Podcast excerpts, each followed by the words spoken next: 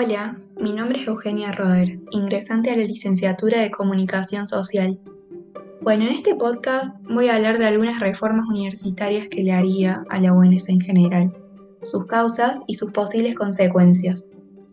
Vivimos en un mundo que cambia a medida que va pasando el tiempo. Cambios geopolíticos, sociales y culturales. Factores como la globalización y la aparición de nanotecnología, inteligencia artificial dan pie a nuevas transformaciones que necesitan ser estudiadas. La presencia de la tecnología es cada vez más notoria. Las máquinas van reemplazando a los seres humanos y, en consecuencia, se van creando nuevos puestos de trabajo. El principal cambio que le haría la ONC es la incorporación de carreras nuevas y más específicas en cada área.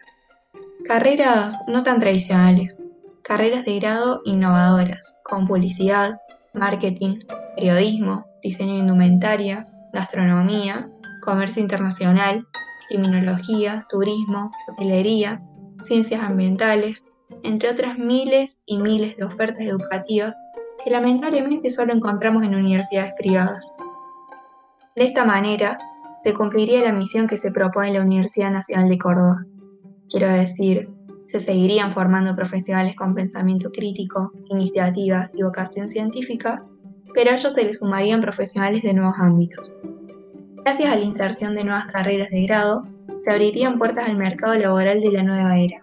Se trata de empleos ligados al uso de las nuevas tecnologías de la información y comunicación, las famosas TICs.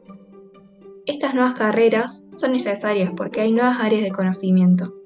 Son necesarias porque algunas de las ya presentes no están funcionando son necesarias porque es primordial el trabajo colaborativo entre máquinas y humanos, entre humanos y máquinas.